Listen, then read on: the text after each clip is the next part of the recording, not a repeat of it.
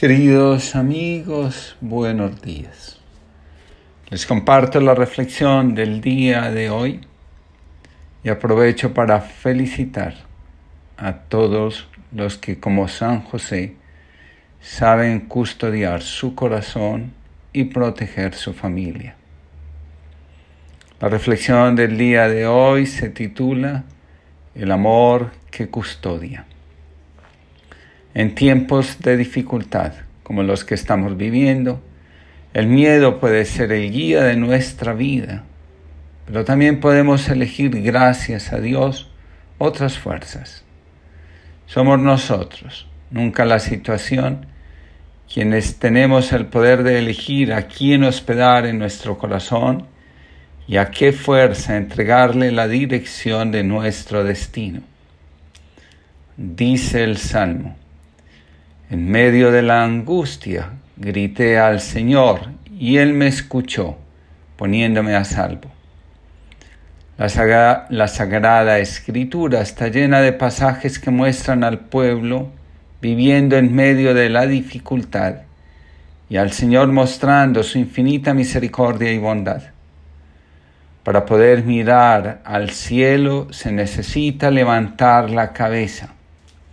De lo contrario, el sol pasará desapercibido. Recuerdo la anécdota que condujo al doctor David Hawkins a la fe. Mientras se debatía entre la vida y la muerte, David, que no era creyente, escucha una voz en su interior que le dice, si Dios existiera, su respuesta fue, podría pedirle ayuda. Fue entonces cuando la voz le dijo, ¿qué esperas? Su respuesta fue, Dios, ayúdame. Así fue como regresó del estado de coma en el que se encontraba y recuperó la salud. Murió a los 98 años después de dar una conferencia. Cuando ocurrió todo esto, él aún no tenía 40 años. La página de espiritualidad ignaciana nos dice, ante la actual crisis que vivimos, corremos el riesgo de dejarnos condicionar por el miedo.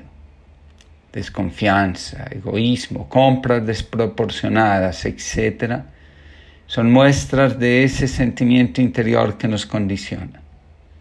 El miedo hace brotar en nosotros actitudes que nos deshumanizan. Esto no viene de Dios y nos lleva a Dios ante el miedo, la virtud cristiana a la que estamos llamados es la confianza. La, vida me ha mostrado en más de una ocasión lo siguiente. Toda crisis pone en evidencia dónde está puesta nuestra confianza, cuál es el fundamento de nuestra vida. Pido perdón si lo que digo a continuación resulta un juicio no es mi intención. Con mis palabras escritas quiero ser portador de esperanza y consuelo para quienes tienen desgarrado interiormente el corazón. El Señor, viendo la angustia en la que el pueblo vive, dice, ¿quién consolará a mi pueblo? ¿Quién animará a los abatidos y se esforzará para que el pabilo vacilante recupere su fuerza? Y la vela continúa encendida e iluminando. Isaías dice, Señor, si quieres, yo voy. El profeta tomó la iniciativa y fue al pueblo a explicarles el sentido del sufrimiento. Les dijo, ustedes son el siervo de Yahvé que sufre. Tomen sobre sus espaldas el dolor que tienen no dejen que la oscuridad sea el horizonte de su vida. Dios está con nosotros. Tomen de gratis el pan de la esperanza y sáciense de la misericordia del Señor. Ofrezcan la cara al dolor. No se humillen, ni dejen que su corazón se vaya detrás de los ídolos y falsas promesas. Recuerden que son luz y ésta debe brillar en medio de las tinieblas. Así Todos sabrán que nuestro Dios es el Señor y que Él nos saca de la dificultad. Muchos, en lugar de ir por este camino, han endurecido el corazón y acaparan, buscan cómo enriquecerse, insultan, actúan bajo su propia conveniencia, no cuidan al débil, se burlan del dolor y abandonan al abatido. La situación necesita de nuestra grandeza, no de nuestra miseria y capacidad de agredir. Todos al servicio de la vida podemos hacer visible el rostro de un Dios que baja de su lugar de privilegio, toma la humanidad herida en sus brazos, pone aceite en sus heridas y vino en su llanto, enjuga sus lágrimas, escucha su sufrimiento, la toma en sus brazos, la lleva a la posada y la cuida pacientemente hasta que recupera las fuerzas. Las explicaciones ayudan, pero no curan el alma. La compasión es la que salva, lo que se le opone destruye. Mientras la naturaleza celebra la primavera, la humanidad se hunde en la angustia, el miedo y la muerte. La naturaleza viene de vivir la oscuridad, la soledad y la muerte. Ahora nos revela que la muerte es vencida y solo hay espacio para la esperanza. Donde antes había frío, ahora el calor comienza a expandirse. Donde los campos estaban desiertos, ahora brotan nuevas plantas. Donde la muerte parecía vencer, la vida aparece de nuevo. No en vano, nuestra fe celebra precisamente en este tiempo la resurrección. Dice el himno, levántate del sepulcro, ese no es tu lugar. La vida te espera, naciste para la vida, no para la muerte.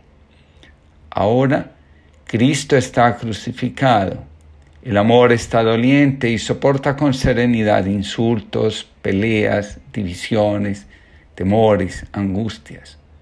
Pareciera que el amor muere. Sin embargo, después del silencio, el miedo y la parálisis, la vida mostrará su fuerza y se impondrá.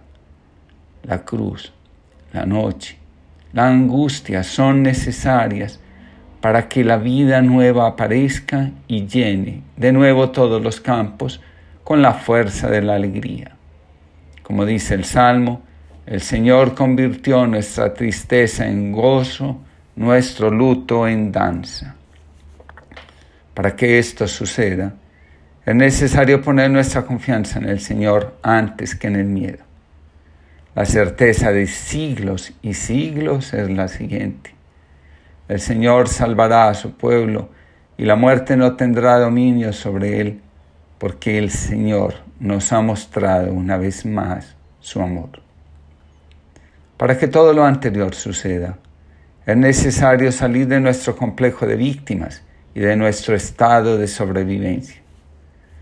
La psicología clínica llama complejo de víctimas o mentalidad de víctima a aquel rasgo de la personalidad que muestran algunas personas. Estas creen constantemente que las acciones que los demás hacen tienen como fin hacerles daño perjudicarlos, exponerlos al peligro. Se mantienen en estas creencias aunque se les dé evidencias concretas que demuestren lo contrario. Todos pasamos por periodos de autocompasión.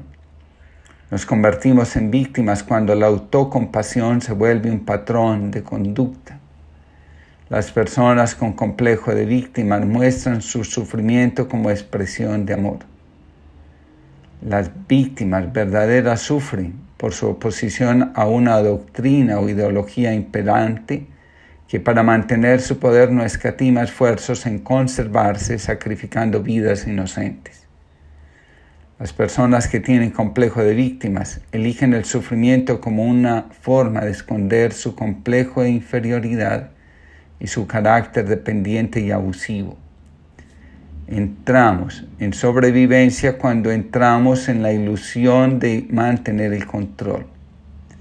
La cantidad de explicaciones sobre el significado de la situación que vivimos, las profecías sobre lo que vendrá, las recetas que nos dicen cómo aumentar las defensas en nuestro organismo, nada tienen que ver con la realidad. Las compras irracionales, la difusión de datos que no se verifican, son la mejor muestra de la pérdida de confianza en nosotros mismos y de la desconexión que hay con la fuente. Hoy, la Iglesia nos ofrece en San José un gran maestro de la confianza. En la página de espiritualidad ignaciana encontré. San José puede ayudarnos a liberarnos del miedo y entrar en la dinámica de quien se sabe invitado al proyecto de salvación. José escuchó la voz de Dios que le dijo, no temas. Contra las adversidades propició un espacio donde naciera nuestro Salvador. Llevó a su familia a Egipto para protegerla de las amenazas de Herodes. Todo esto lo logró porque aprendió a confiar, con la misma confianza que Dios tuvo hacia él. José es el hombre que sabe que en el inconsciente residen las verdaderas y auténticas fuerzas de la vida. De hecho, los evangelios nos cuentan, José actuaba después de escuchar a Dios en los sueños. Dice de nuevo la página antes citada. Dios continúa confiando en la humanidad, como confió en José. Él sigue confiando que aun en medio de las adversidades podemos seguir llevando adelante su proyecto Podemos seguir custodiando su Evangelio, cuidando el amor. Podremos seguir sembrando la esperanza. Hoy, más que nunca, estamos llamados a nutrir nuestra confianza en Dios y en nuestra humanidad. San José ruega por nosotros. Y Señor, a ti te pedimos que nuestro corazón, en medio de la dificultad, no se aparte de ti y que seamos luz en medio de tanta oscuridad y angustia.